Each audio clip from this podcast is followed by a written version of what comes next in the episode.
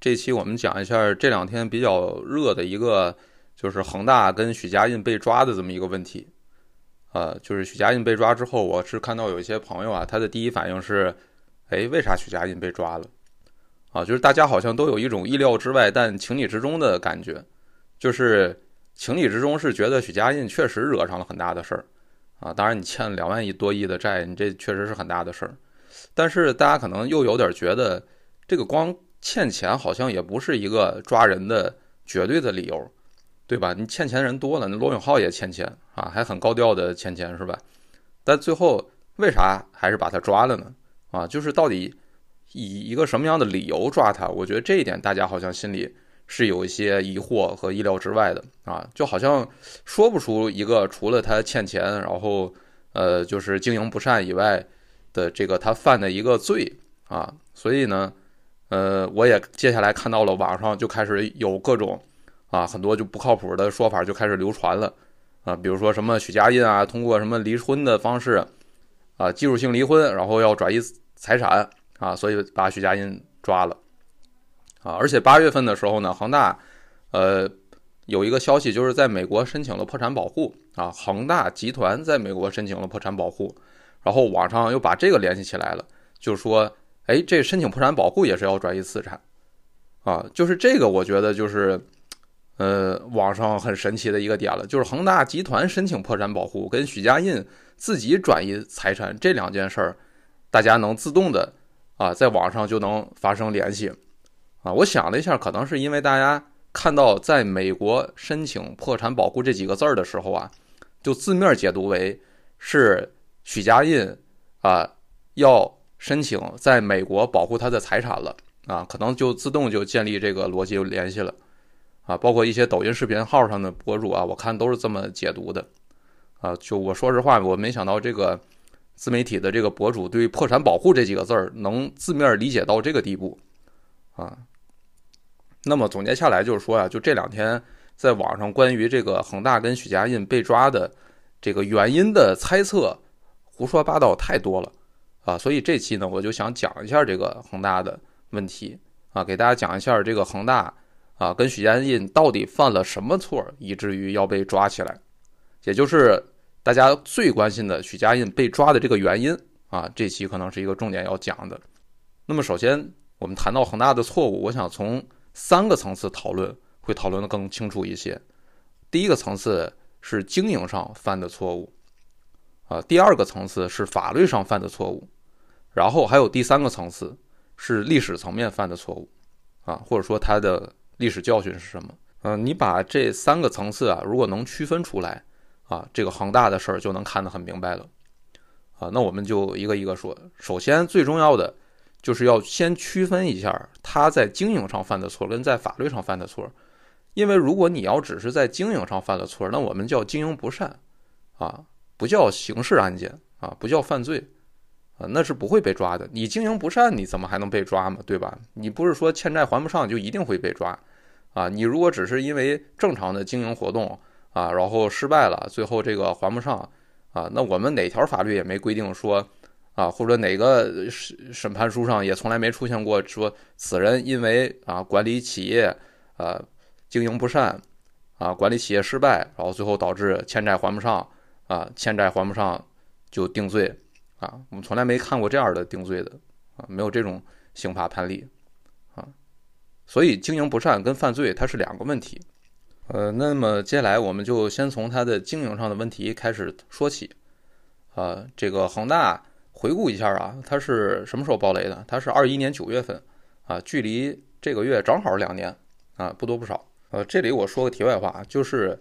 呃，因为我之前在金融行业嘛，在投行工作，然后也会跟一些呃其他行业的朋友，就是都在金融岗位上的朋友聊天儿。然后呢，我有一个做信托的朋友，我们曾经呃聊过恒大的这个问题，就在很早的时候，就大概在一八一九年那个时候吧，啊，就是信托这个。行业在金融领域是最了解，呃，房地产的一个金融行业啊，信托这个行业。我当时跟信托的这个朋友聊起恒大呢，啊，我们当时基本上就有一个共识，或者说我听他啊，就是在他们行业基本也有一个共识，就是恒恒大肯定会爆雷的，是早晚的事儿，就呃两三年之内的事儿啊，肯定会爆雷的啊，非常的确定。当时我们是一八一八年底一九年初，大概这个时间聊的这个事情吧，啊，那么后来我们看到恒大是二一年九月份爆雷的，正好差不多两年左右的时间，啊，所以就是呃，业内其实呃其实很早，这可能已经是一个呃就是不公开的秘密了啊，呃，另外我当时是在二零年啊，就是恒大爆雷的前一年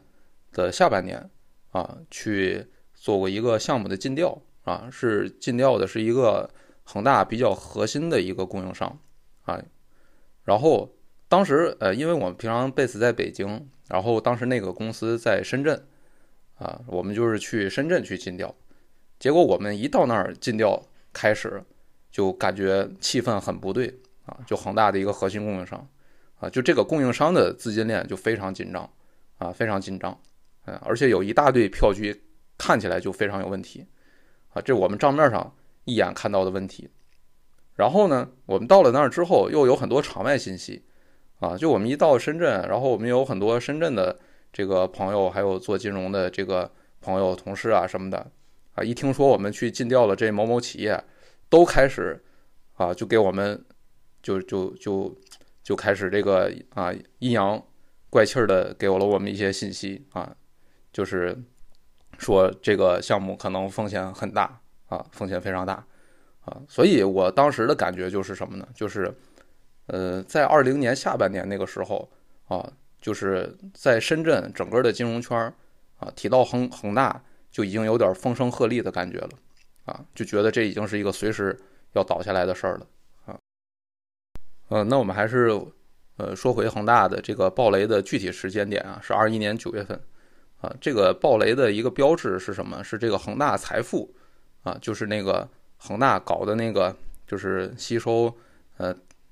就是他的这个这个，嗯，收回公众的钱的那个公司啊，叫恒大财富，啊，这个公司它宣布延期兑付了。就恒大财富其实是最最关键的一个啊，也是后面我们要说抓人的一个最关键的一个环节。这个恒大财富就是恒大用来向公众吸收资金的平台。啊，当然这里面的公众主要是恒大自己的员工，啊，还有这个恒大的供应商，啊，还有这个员工供应商的亲戚朋友，啊，甚至还包括很多这个恒大的这个业主，啊，都买了这个恒大财富的理财产品，啊，这个表面上恒大财富是卖一个理财产品，啊，实际上这些钱呢，啊，最后都是进到了这个恒大集团的这个体系内，啊，然后由这个集团统一调配。其实就相当于恒大自己搞的一个小银行，啊，一个小银行的这么一个感觉，就是用来去，我们说，你银行跟你普通日常借钱啊，你你谁都可以借钱，对吧？但是你搞一个银行借钱，最大区别是什么？就是你是向不特定的社会公众啊在吸收这些钱，这个就是银行性质的一个事儿啊。那么恒大呢？呃，通过自己搞的这个恒大财富啊，相当于自己搞的一个小银行，然后来向社会上不断的去，呃，这个吸收大家的钱啊，然后来补恒大的这个资金链啊，然后这个小银行在二一年九月份的时候，相当于延期兑付，就相当于发生了挤兑，那么这个小银行的这个挤兑就可以作为恒大暴雷的一个正式的一个标志啊，因为这种。理财产品你都是明文约定什么时候兑付，什么时候兑付啊，这是没商量的。你给供应商拖钱啊，拖欠这个欠款的话啊，你可以被视为一种就是正常的，比如说商业上这个流动资金比较紧了啊，这个在正常生产经营当中也经常出现啊。所以你要是单是拖供应商的钱，一般我们不马上就视为暴雷，不是说你供应商的钱有一笔没还上，马上大家就觉得暴雷了啊，这个还有可能被理解为流动性紧张。但是这种有金融性质的、有银行性质的啊，你卖理财产品这种东西都是合同约定好的，你该那个点付钱就得那个点付钱。这个一旦没付的话，啊，那就是实实在在违的违约了。那么这个时候啊，就没什么可说的，这个就说明你已经拆兑不出钱来去补这个空洞了啊。那么这个一般就会啊，我们作为一个正式暴雷的标志啊，所以把二一年九月份的时候。呃，作为一个暴雷的时点啊。其实二一年初的时候啊，恒大已经开始拖供应商的钱了啊，就是在二一年初的时候已经开始流传这个呃票据啊，恒大的票据呃付不上了啊，违约了啊，这个商业票据违约逾期啊，就是意味着是供应商的钱开始还不上了啊，商业票据延期就是指供应商的钱还不上。啊，那么从二一年初，然后五月份这个时候已经开始集中出了一批啊供应商欠款的问题，然后到五月份就开始啊项目就开始有停工了，啊这个基本上，然后到了九月份呢，就是正式的这个呃理财产品也付不出来了啊，那么基本上一个暴雷的时间线就是这么一个时间线。那么当时暴雷的情况呢，啊到二一年九月份的时候，呃从当时公布的财报来看，恒大负债当时。总共大概是两万亿，啊，这两万亿的负债里面呢，具体包括哪些呢？啊，首先这里面欠银行、欠金融机构啊，还有那种自己搞的小银行，然后欠这些社会公众、欠员工啊，这部分钱大概是有六千亿左右。这里面恒大财富就我们刚才说他自己搞那部分小银行，估计大概有个三百五十亿到四百亿左右啊，其实占比不算太高，但是这部分。法律上的影响很大，这个后面我们会说。啊，这个欠银行、金融机构的钱大概六千亿，然后欠供应商的钱大概是不到一万亿啊，九千多亿，这是工程款欠供应商的钱啊。另外还有两千亿的合同负债啊，两千亿的合同负债这个很重要，需要解释一下啊，这是房地产企业财务里面的一个很核心的一个科目，就合同负债，这是什么呢？这就是。他预售那些楼盘收的大家的钱啊，就是卖楼花嘛，嗯，就就是卖楼花收的钱啊，预售的钱啊，这部分在账上就记合同负债啊。然后因为你是预售嘛，你这个楼还没交给呃业主呢啊，所以这部分就得先记负债。等你什么时候楼盖好了，把楼哎交给这个业主了啊，这部分负债就没了啊，或者说我们会计上就叫结转了啊，就会结转到收入里面啊，就是。形成你一个真正的收入和你的利润，啊，这就是合同负债啊。这个对房地产企业来讲，可以说是一个很核心的一个财务指标。当时他账上明面上写的是两千亿的合同负债，但实际上，啊，呃，这两千亿的合同负债啊，大家就可以理解为是还剩两千亿没有交上楼的啊。就他保交楼嘛，他不是说啊，他要保的交楼的，保了要保多少钱的楼呢？啊，当时写的是两千亿，但是事后看。这部分钱，啊，大大的低估了，就是他藏了很多，这个就是要交楼的这个这个楼啊，他没记到这个呃财务报表上面。那么没记到财务报表上的这个钱大概有多少呢？啊，我们从上个月他披露的那个修订的财务报表就能看出来了，啊，就是呃大概九千多亿，啊，本来是两千亿的这个。预售啊，没交楼的，呃，但后来修订之后，大家看到真实的情况，其实是有九千亿啊，等于自己少记了六千亿啊。这少记了六千亿到哪儿去了呢？就我们刚才说的，在会计上他已经结转收入了啊，他已经确认收入了，但实际上这部分确认收入的这个楼啊，都根本还没交呢啊。后来大家这个。就我估计是审计的时候就发现这个问题了，包括政府工作组也进驻之后梳理账务的时候，肯定就发现这些问题了，啊，所以相当于是把已经确认收入的得有六七千亿，啊，这部分然后给它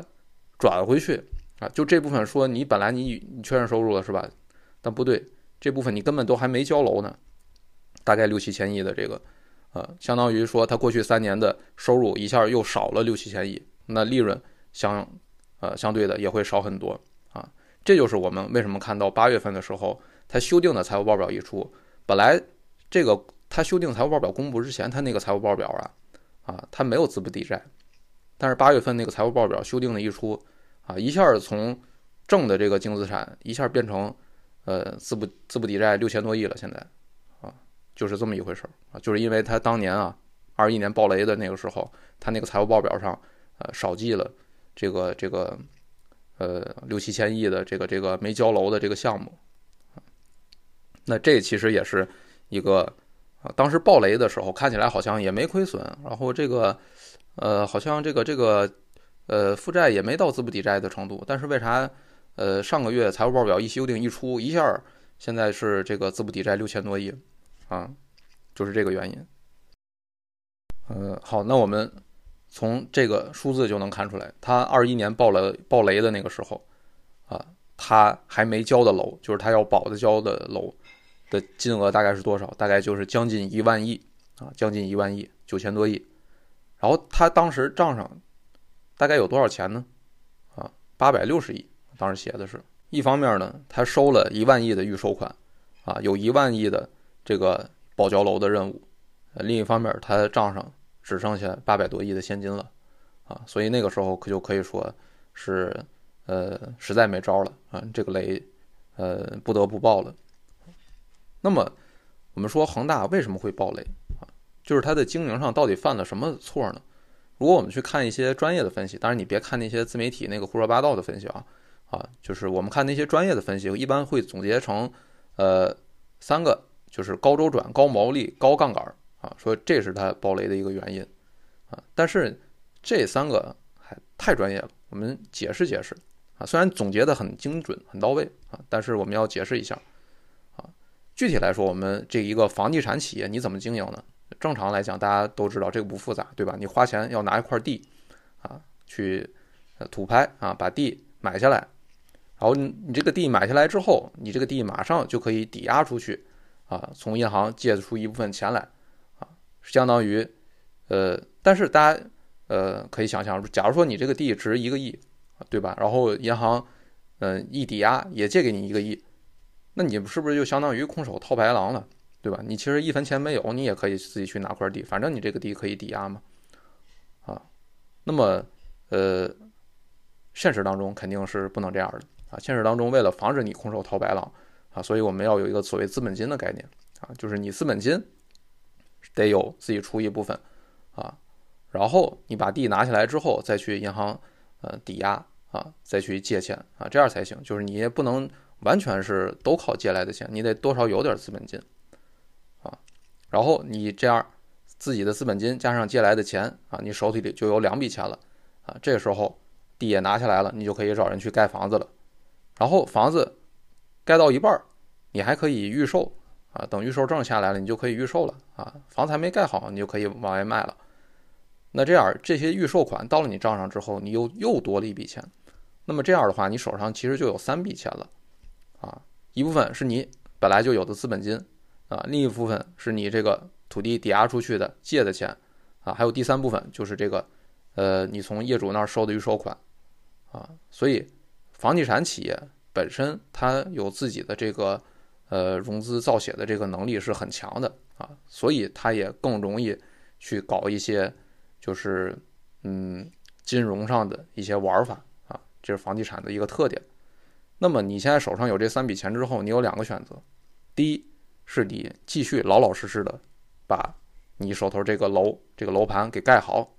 啊，然后就到时候呃交楼啊，你收了预收款你得交楼啊，对吧？所以呢，这是第一个叫老老实经营的选择啊，不赚更多钱的选择，你就把这个钱啊继续用来盖楼，肯定能保你把这个呃这个钱还上，还能赚着钱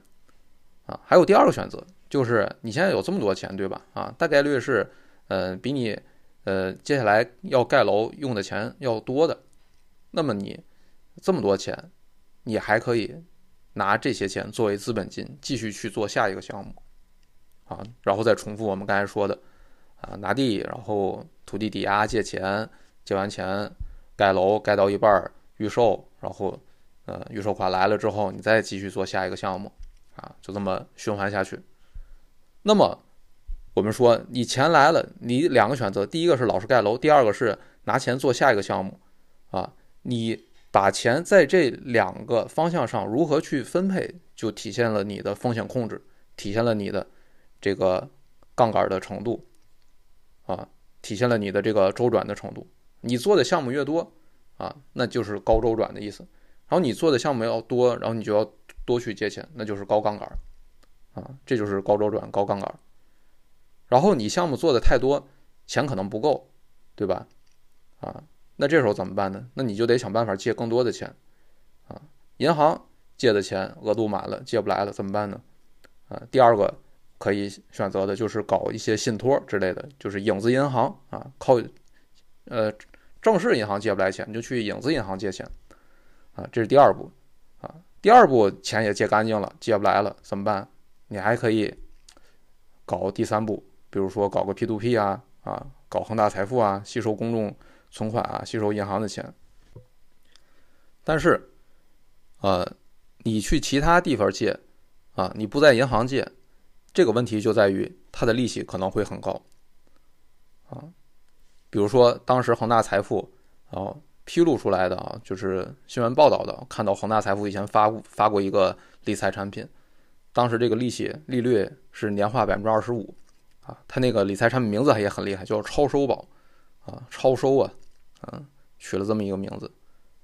啊，所以这么高的利率啊，当然不是所有都这么高的利率啊，这是举一个相对呃比较厉害的例子，啊，你这么高的利率啊，那你这个时候你想保证赚钱，你想保证不亏钱啊，那怎么办呢？啊，你这么高的利率，你新项目的成本就意味着会非常高。那这个时候你就得靠你新的那些项目卖的时候，它那个房价，啊，能比你的这个楼面地价要高得多啊，这样就能覆盖你这些利息。说白了就是房价得涨，房价涨你卖的贵，啊，你这个多出来的利息成本才能覆盖，才不会亏钱，这就是高毛利啊。所以上面说的这个过程就是高周转、高毛利、高杠杆的这么一个过程，本质上其实就是呃拿地。拿做项目啊，这第一个环节，第二环节就借钱啊，第三个环节，第三个环节啊，如果借钱的成本太高，你房价就必须要涨啊，就要这么循环下去，这个地产行业的玩法才能玩得转。那么这个循环大家要注意，它最重要的是起源于我刚才说的，你现在手上在有钱的情况下，你把这个资金有两个呃分配的选择，第一个是老实经营、老实盖楼，第二个是去多做项目。啊，如果你想多赚钱，你就得多做项目，你就得高周转、高杠杆，然后地价得涨，房价得涨，高毛利，啊，就是你必须要去选择那个第二条道路，就是多赚钱的那个条道路，你才要面临啊高周转、高杠杆，然后房价涨的这些约束条件啊。如果你把更多的钱拿去老是盖楼的话，啊，你不会面对这么多的这个风险。所以这一个循环这一套。真正最重要的是，还是起源于你想多赚钱，啊，你只有想多赚钱，你才不得不去搞更多的项目，啊，所以说赚钱是所有这些风险循环的第一个最重要的起点。那么我们知道，在几个有名的大型地产企业当中，在多赚钱这件事情上，最保守的应该说就是万科了，啊，当然还有很多国企，啊，就是做。房地产生意的国企其实大部分都很保守啊。我们看到万科是很早就喊出来要活下去啊，什么最艰难啊之类的，呃，就是觉得万科很保守。其实很多国企都比万科更保守啊。我甚至以前在那个看呃股市的财报的时候，我都看到过一个呃有有那种企业，就是三条红线刚公布的时候就直接就符合啊，有一些国企啊就直接就能做到啊，三条红线一公布就就。就就完全就是符合的，所以呢，就是在多赚钱这件事情上啊，国企啊这个是比较保守的。然后呢，最激进的其实就是恒大啊。就二零二零年八月份是公布了这个三条红线，大家都知道这个房地产行业最重要的一个收紧融资的标志啊。就这三条红线公布之后啊，其中大型房地产企业里面超标最严重的应该就是恒大，压力最大的就是恒大。呃，那么二零年底，整个市场的流动性又进入一个整体的收紧的紧缩的一个状态了啊，就 M 二的这个增速现在也开始降下来了啊。那么在这一轮新的大的收紧周期当中，呃，恒大就爆雷了，就倒下了。那么爆雷之后的故事，大家就都很熟悉了啊，就是到年底，然后开始请这个广东省啊派工作组到恒大。然后开始这个所谓的债务化解，然后保交楼等等，啊，就着力宣传保交楼，啊，就什么签军令状啊之类的要保交楼，啊，然后到目前啊，我们现在上面说的这些呢，都是在恒大经营上的失败跟错误。其实到这儿啊，到你就是因为经营管理不善，因为想多赚钱，然后最后搞了很多项目，借了很多钱，然后还不上，就到目前为止啊，这个我们都可以作为经营上的失败跟错误，而不是法律上的犯罪来讨论。啊，就这些都不至于抓人。那么到底是什么导致了抓人呢？啊，肯定不是上面说的这些问题，而是因为上面这些问题的出现，恒大还有许家印开始想了一些歪门邪道的方法，来去解决那些经营上的问题，啊，才出现了让别人能抓他的理由。啊，其实恒大暴雷之后啊，我跟那个信托的朋友。呃，也有聊过啊，一次吃饭的时候，当然也很无意间啊，就是随口说了这么一句，就大家的看法也是很一致啊，就是，呃，现在恒大暴雷了啊，应该是接下来的做法就是先让恒大保交楼啊，能交多少交多少，等到他这个该交的都交完了啊，这些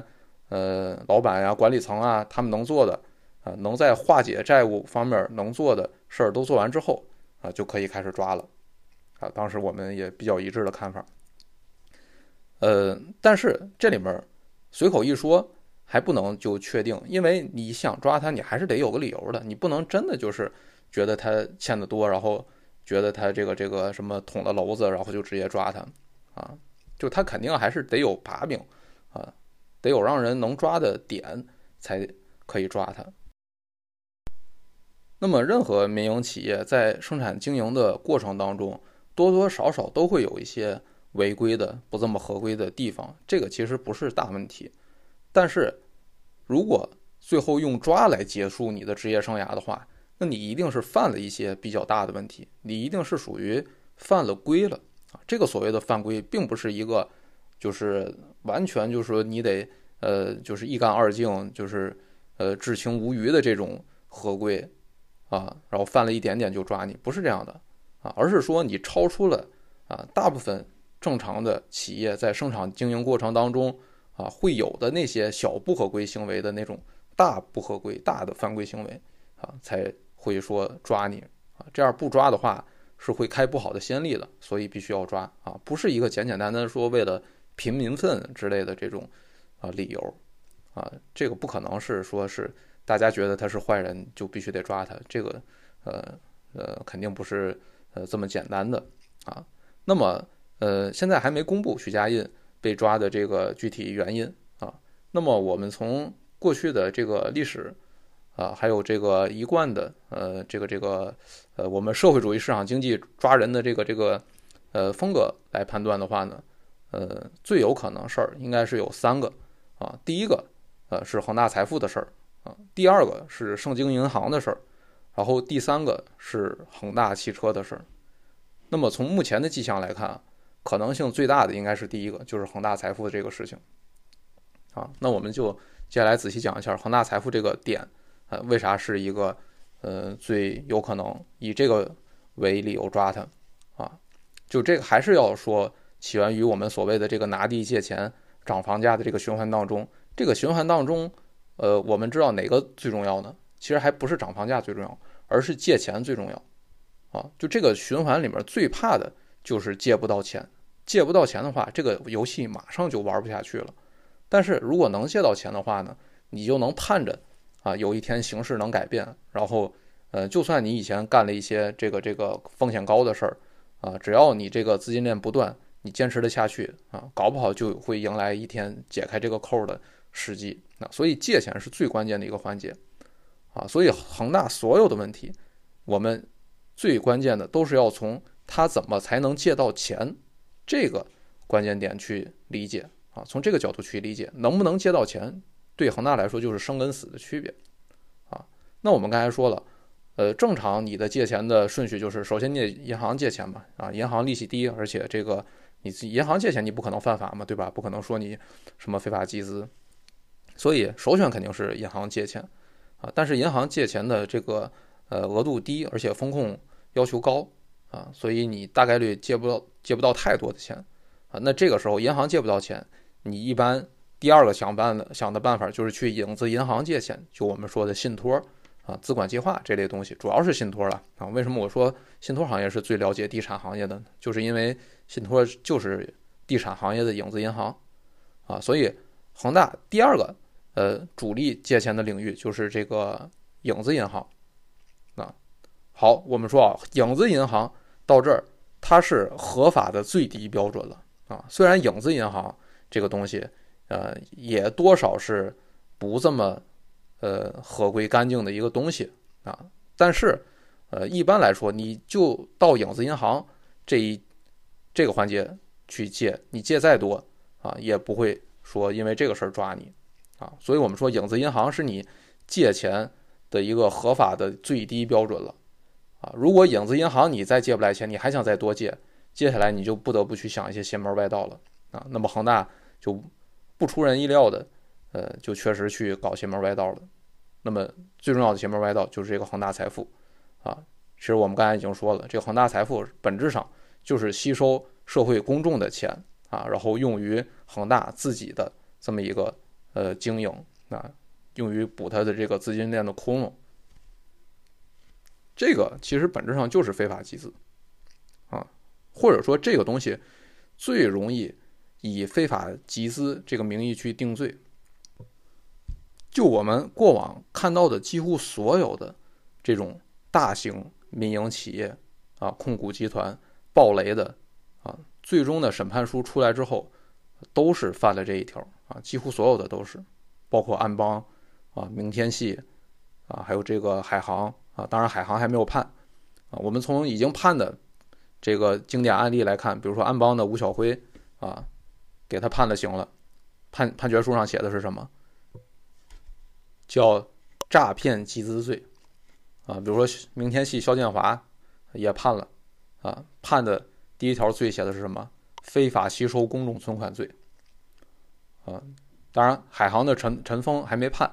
呃，但是我们知道海航也有这种就是自己搞的小银行啊，就是用来。呃，吸收社会上的钱的这个这个呃类 P to P 的这种东西啊，所以大概率陈峰他的这个判决估计第一条应该也跑不出这个非法集资、非法吸收公众存款啊这个路数。就是这一条其实是所有这些暴雷的大型民营控股集团啊，它的走向被人有理由被人抓的第一步啊，就是他去社会上去吸收。大家的钱，啊，这个非常容易就给你定一个非法集资，这个其实就是一个属于你犯规的一个行为了，啊，就是你去银行借，去影子银行借，啊，去信托借，这些都可以，都不会抓你，但是你现在直接去社会上去吸收大家的这个钱，啊，这一条就犯了忌讳了，啊，这一条在我们呃社会主义市场经济当中是大忌，啊，就这个东西。你不出事儿，不出事儿可能还能缓一缓啊！一旦出事儿啊，这一条一抓一个准儿啊！几乎所有过去的我们看到的啊历史上暴雷的这种呃民营企业资金链断了的民营企业啊，最后判了刑的都从这一条上下手啊！所以我们来说呢，呃，就这一个恒大财富的这一个东西，应该是可能性最大的抓许家印的这个理由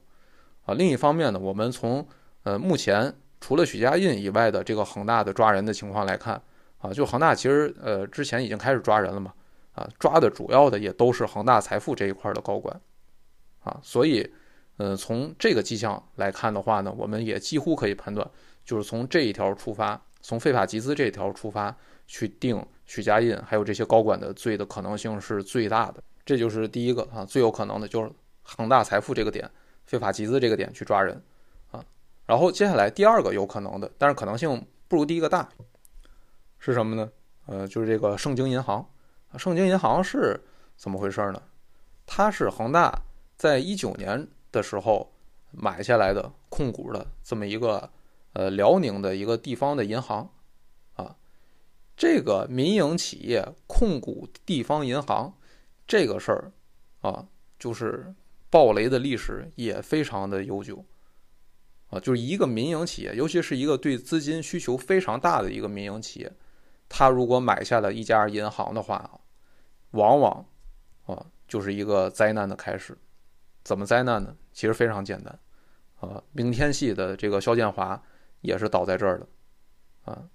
我们用明天系这个来举例，当时肖建华控股了这个包商银行，啊，控股包商银行之后他干啥了呢？啊，很简单，直接把银行储户就是在银行存的钱划走，啊，就划到自己的这个名下控制的公司的账上，啊，划到那些明天系公司的账上。当时包商银行，呃，从判决书上看，一共是转了大概一千五百亿的资金，啊，就是直接把一个银行里大家存的一千五百亿，直接就提到自己名下公司的账上，啊，就这么直接，啊，就这么搞，这个就是民营企业控股一个银行的时候，往往，呃，资深一些的这个这个金融人士啊，看得懂的人都会非常紧张。啊，非常紧张，一般来说都没有特别好的事儿，啊，尤其是像恒大这种对资金，呃，这么有渴求的啊，这么饥渴的这种业务，啊，一般来说控股一个银行，呃，大概率都不会有好事儿。所以恒大一九年他控盘了盛京银行，也正好是他马上就要面临资金紧张的这个阶段，啊，这种直接的资金占用，那不用说，那肯定是犯罪了。啊，那这个这个你直接就把储户的钱划走了，那这不犯罪，那啥犯罪呢？对吧？那么恒大控盘盛京银行之后，它到底有没有占用？然后占用的规模有多大？啊，应该说占肯定会占，因为现在呃公开材料上啊都能看出来，他们是跟这个恒大系是有资金往来的，但是具体是多少，现在不太清楚。啊，据说是有一千亿以上的这个关联资金往来。就盛京银行跟恒大集团之间的资金往来有一千亿，但是这一千亿里面有多少被恒大直接划走占用了？这个目前来说，嗯，不太清楚，不太确定。啊，当然我刚才说的这种呃直接划走还是有点夸张了。呃，真实的情况你还是得装装样子的，就是你可能嗯把这个银行呃的钱就假装以一个发放贷款的形式。去发放给一个就是呃皮包公司啊之类的，可能还是要呃包装成贷款，最后你的这个呃钱在账上就是一笔可能就是不良资产啊或者不良贷款啊，就这种形式啊，呃直接划走确实是呃现实当中也不会这么不体面，嗯，那么这个呃二二年九月份的时候啊，恒大在盛京银行就彻底退出了，就是他把股份全都卖了。啊，就卖回给这个辽宁的这个国资了，啊，所以呢，呃，在恒大在呃今年抓人之前的一年，恒大已经呃彻底退出盛京银行了。既然当时国资能接恒大的盘，然后恒大当时也能呃在盛京银行股份彻底的全身而退，呃，所以这个让我有点不太确定，他是不是在这块真的有比较大的违规行为。啊，因为如果他违规行为还比较大的话，他大概率可能这个辽宁的国资应该不会在当时接他的盘，啊，但是这个事儿呢也说不好，啊也说不好，啊到底规模有多大，啊这个这个到底清没清干净，现在都不好说，啊，所以呢，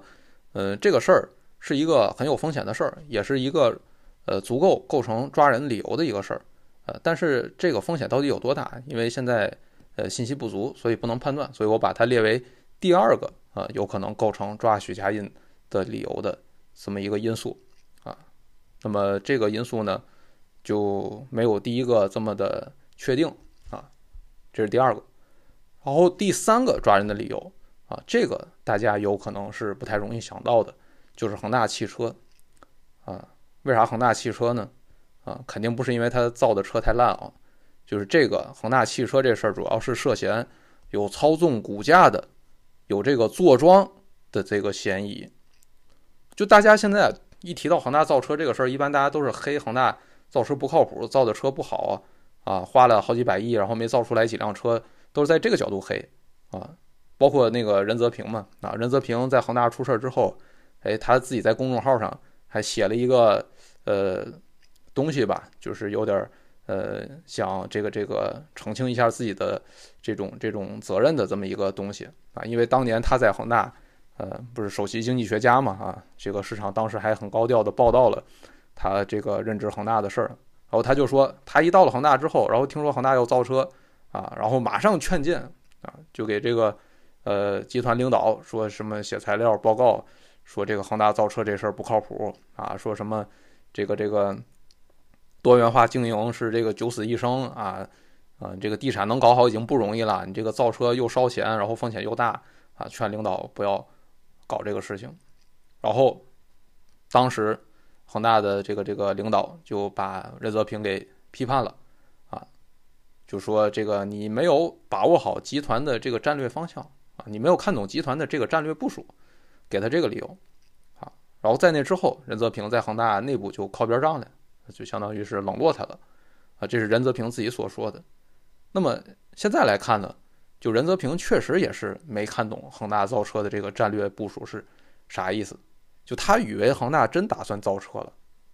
啊，其实现在复盘来看的话，啊，可能不是，啊，可能恒大未必是想把真把造车这事儿搞得多好，啊，而是为了解决他真正最重要的这个资金的这个问题，啊，解决他借不着钱的这个问题。那怎么解决呢？为啥我们说通过恒大汽车来解决呢？啊，就我们复盘一下这个事儿，就是说恒大汽车现在上市这个恒大汽车这个公司啊，它最早是一个叫新传媒集团的一个港股上市公司，啊，它二零一五年的时候呢，恒大是花了几个亿啊，成本很低，就收购了这个公司啊，收购了这个公司之后呢，呃，就改名改名叫恒大健康了。啊，当时主要是经营一些这个医药方面这个业务吧，啊，但是业务也没有多出彩儿。然后从二零一八年开始，恒大开始以这个港股的上市平台为呃一个一个核心的一个资本运作的一个呃东西。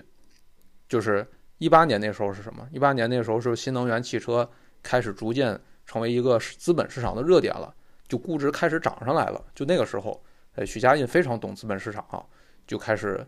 把握这个时机，就是他要进新能源这个概念，他其实并不是真的要进新能源这个产业，他其实要进这个概念。他最开始先投了贾跃亭的 FF 汽车，大家都知道啊，后来有纠纷又退出了。然后他投完 FF 汽车，他马上一九年一月份的时候又宣布收购了一个叫国能电动车瑞典公司。啊，就他为什么又要收购这个？FF，然后收购失败之后，然后又马上要去投一个就是什么国能电动车这种公司呢？啊，他最重要的就是要在那个阶段赶紧，呃，就进这个新能源这个概念。进来之后，啊，然后就有了这个操盘做局的这个呃条件了，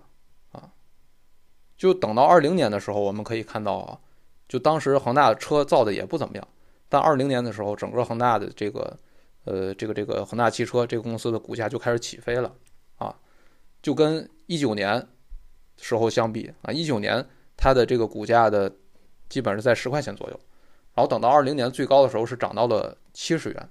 市值达到了这个六千五百亿，啊，就这恒大汽车比那个恒大地产，呃，就恒大集团它母公司的这个市值要高得多。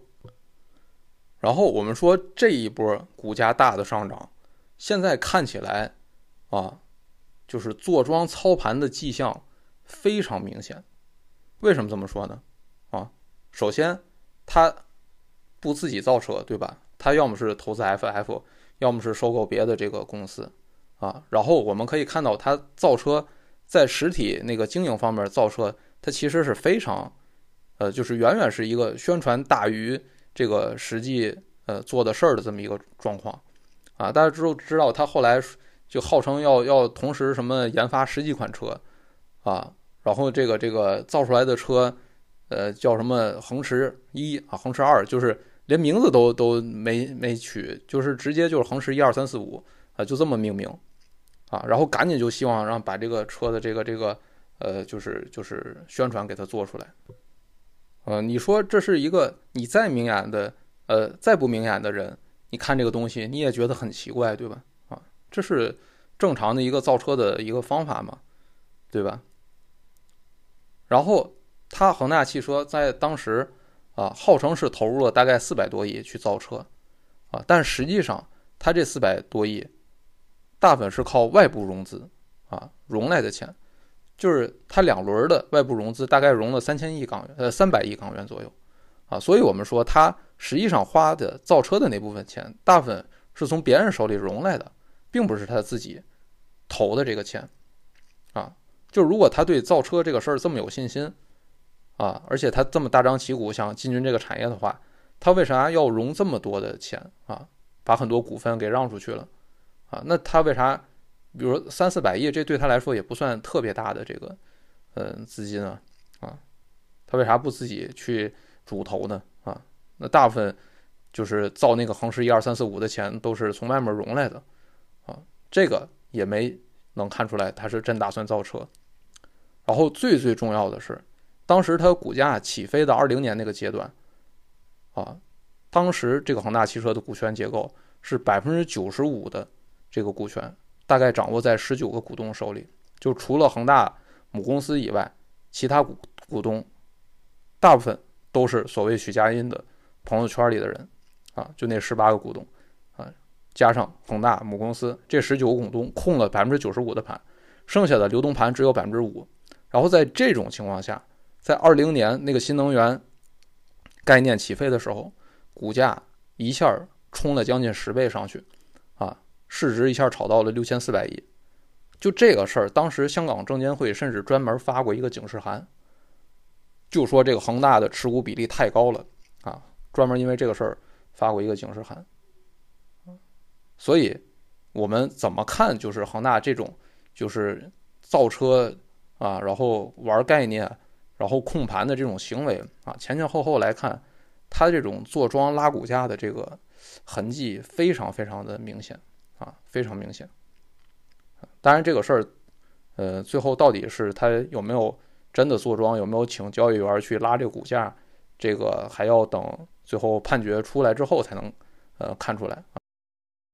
那么当时他把股价炒得这么高，有什么作作用呢？啊，其实最大的作用就是他可以把这些股票拿出去质押。然后继续融资给恒大这一块输血，啊，就我们可以想，恒大汽车最高的时候市值六千四百亿，啊，恒大当时持股有百分之七十五，相当于它这部分有五千亿的这个股票市值，啊，这部分股票拿出去质押再借钱，啊，完全可以为恒大解决一个比较大的这么一个资金空洞的问题，啊，所以就是在股票市场上。啊，恒大怎么把钱从股票市场搞来？啊，这个也是一个许老板很擅长的一个事情。啊，就是我刚才讲的是恒大汽车这个案例，其实许老板还做过一些其他的，比如什么广汇啊之类的，呃，什么什么房车宝啊之类的，啊，都是靠玩资本运作，好，然后在股权这一方面继续想办法给恒大输血，啊，就是这么一个呃解决资金问题的一个玩法。啊，所以说恒大汽车啊，大家呃，包括任泽平在内，最开始都说这个恒大汽车造车不靠谱啊。那么实际上大家是确实没有看出来徐老板的战略部署。徐老板战略部署根本没打算拿这个恒大汽车是好好造车啊，主要用恒大汽车是为了帮他进行资金输血啊，这才是徐老板的战略部署。好，那么以上三个。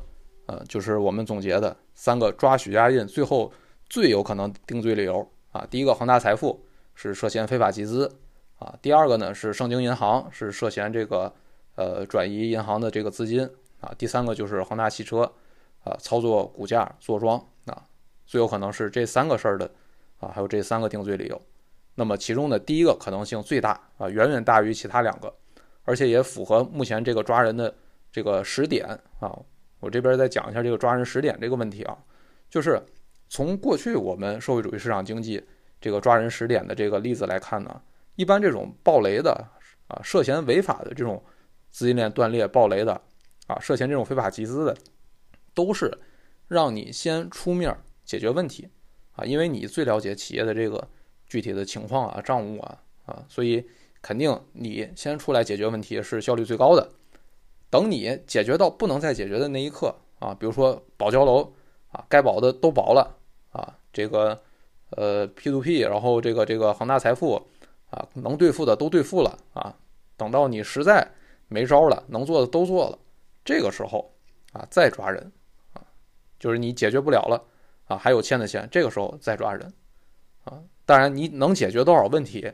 呃，我估计跟你最后判的这个轻重也有一定的关系啊，所以这样也能让你有点动力嘛，让让你去呃更好的去解决问题。但是我们注意，一定是先让你实控人，让你老板。去想办法去解决问题，啊，等你的这个解决问题的价值发挥完了，再收网抓人，啊，我们之前可以看到那个最冤的那个那个 P2P 爆雷的，我觉得就是那个金斧子啊，他是四十二亿这个欠款爆雷了，啊，最后老板想尽各种办法啊还上了大部分，最后就剩下大概七七千万左右没还上，啊，就四十二亿爆雷。啊，最后就剩七千万没还上，然后最后还是抓人了，啊，就你实在还不上了，行，OK，现在可以可以抓了，啊，这个是我们呃过去社会主义市场经济的一个呃比较常见的这么一个呃抓人的呃时间控制的一个方法吧，啊，所以说到这里啊，我想强调啊，就是我们网上传的这些什么转移资产、分红啊、离婚之类这些理由被抓。这都非常不靠谱，就是你分红，然后离婚转移资产，这东西，你分红是正常的企业经营行为啊，啊，我们可以看到许家印，呃，家族他跟他老婆，呃，历年加一块儿大概能拿了五百多亿的这个分红吧，啊，那么这个分红本来是你正常的企业经营行为啊，啊，如果说你这个分红是转移资产的话，那你难道？所有的公司都不让分红了吗？啊，然后你分完红离婚，那你也没有办法说他这是违法的啊。分了红离婚这就得抓，那没有这个罪啊啊。那除非你说那五百亿的分红是违法的啊，那就意味着是你过去的这个财务报表造假了，然后未分配利润是错的啊。你没有未分配利润的情况下分红了啊，那这样你可以说那个分红是有问题的啊。但是我们看到八月份更正的年报里面也没有调整过去的这个未分配利润，啊，所以说那时候的这个这个呃财务造假啊也是呃说不上的，所以你这五百亿的分红，然后再离婚，因为这个理由被抓，那这个就是完全是是没有逻辑的啊，也也不符合这个这个呃现实当中的这个法律的呃运作的啊。那么第二个我们看。啊，恒大财富的高管也被抓了，啊，那你这个就更不能说是因为什么分红离婚之类的原因被抓的，啊，你说你许家印是分过红啊，离了婚了，但你恒大财富那些高管，他们哪哪拿过什么分红呢？啊，那些他们这个股东里面也没有他们的名字呀，啊，而且你也没听说过什么高管这些被抓的高管啊集体离婚了是吧？妻子跑路之类的事情也没有，对吧？啊，所以这个这个，呃，从这个恒大财富的高管被抓这个事儿，最能侧面验证，肯定是因为非法集资的原因啊，以这个为罪名开始抓的人，而不是因为什么转移资产。那么网上说的那个，呃，美国破产保护，那就更是，呃，就就就就这个这个就完全不了解，就不懂这个正常的法律程序啊，啊，就是你这个这个你正常的重组，你必须得去法院。申请破产保护，你正常债务重组，这是一个必经程序啊，你那是一个正常的程序啊，你做债务重组都要申请破产保护啊，这个你这个这个破产保护在国内的法律上就叫重整啊，国内破产法里就叫重整啊，在国外翻译过来就叫破产保护啊，你所有做这种债务重组的都要去走这个程序，所以跟你那个转移资产就更没关系了啊，所以总结来说呢，这个网上的传言就是。呃，基本就非常不靠谱了啊！真实的原因基本上我们可以确定，就是因为恒大财富这一块的这个非法集资啊，这最有可能的定罪的理由。嗯，那我们最后再说一下这个雪老板这个事儿啊，给我们的一些启示吧啊，这个这个，首先第一个就是我总讲的啊，一定要破除一盘大棋的思维啊，就是在我们中国呀，因为我们中国的这种特色的社会主义市场经济。大家总会有一个一盘大棋的思维，就我们看到哪个企业家如日中天的时候，我们都会说他背后有人，啊，是吧？大家想一想啊，我们回忆一下，是吧？马云啊，海航啊，每个企业在最辉煌的时候，大家一定要传一下，说他跟呃谁谁谁是是后台啊啊，这是一盘大棋啊。但事实上，所有那些传过一盘大棋的事儿啊，最后全倒台了啊，根本就没有任何的这个这个这个啊。包括陈峰啊，陈峰那个时候啊，当然像海航陈峰这种人啊，他是，呃，他实在是我觉得是比较下三滥的一个人啊，就是他还有主动的会去外面放这个风啊，就说我啊跟哪哪哪个对吧，现现任国家领导人啊有过什么什么呃可能的关系啊，比如说以前都在某一个系统内工作过啊，他就呃故意的去放一些一盘大棋的风。啊，当然这个也是因为有人信啊，啊，他也知道中国人爱信这一套，啊，所以他知道这个管用。那我们看到，你不管陈峰啊、许家印啊，这个都是所有这个什么有后台的人，到最后这个这个该抓就抓啊，最后也没牵扯出什么后台来嘛，啊，所以这个我们第一个要破除的就是一盘大棋啊，不要再想这个什么一盘大棋这个事儿了啊，没这么多大棋啊。然后第二个就是，呃，一个很重要的，就是我觉得许老板在民营企业的这个信用历史上，再次给民营企业这个品类挖了一个大坑，啊，就是在民营企业这个品类上面，市场普遍上有这么一种刻板印象，就是觉得民营企业信用风险高，民营企业为了赚钱会乱搞，啊，如果大家去。呃，那个那个真的工作过，尤其在金融行业工作过，大家就知道，就是民企的这个信用低，这个刻板印象非常重，啊，提国企大家就放心，一提民营企业总觉得啊，就是要搞点事儿，啊，所以呢，许家印这个事件，啊，当然也包括之前的安邦啊、海航啊、啊明天系、肖建华这些事情，啊，可以说都是。在民营企业的这个呃风险形象上面，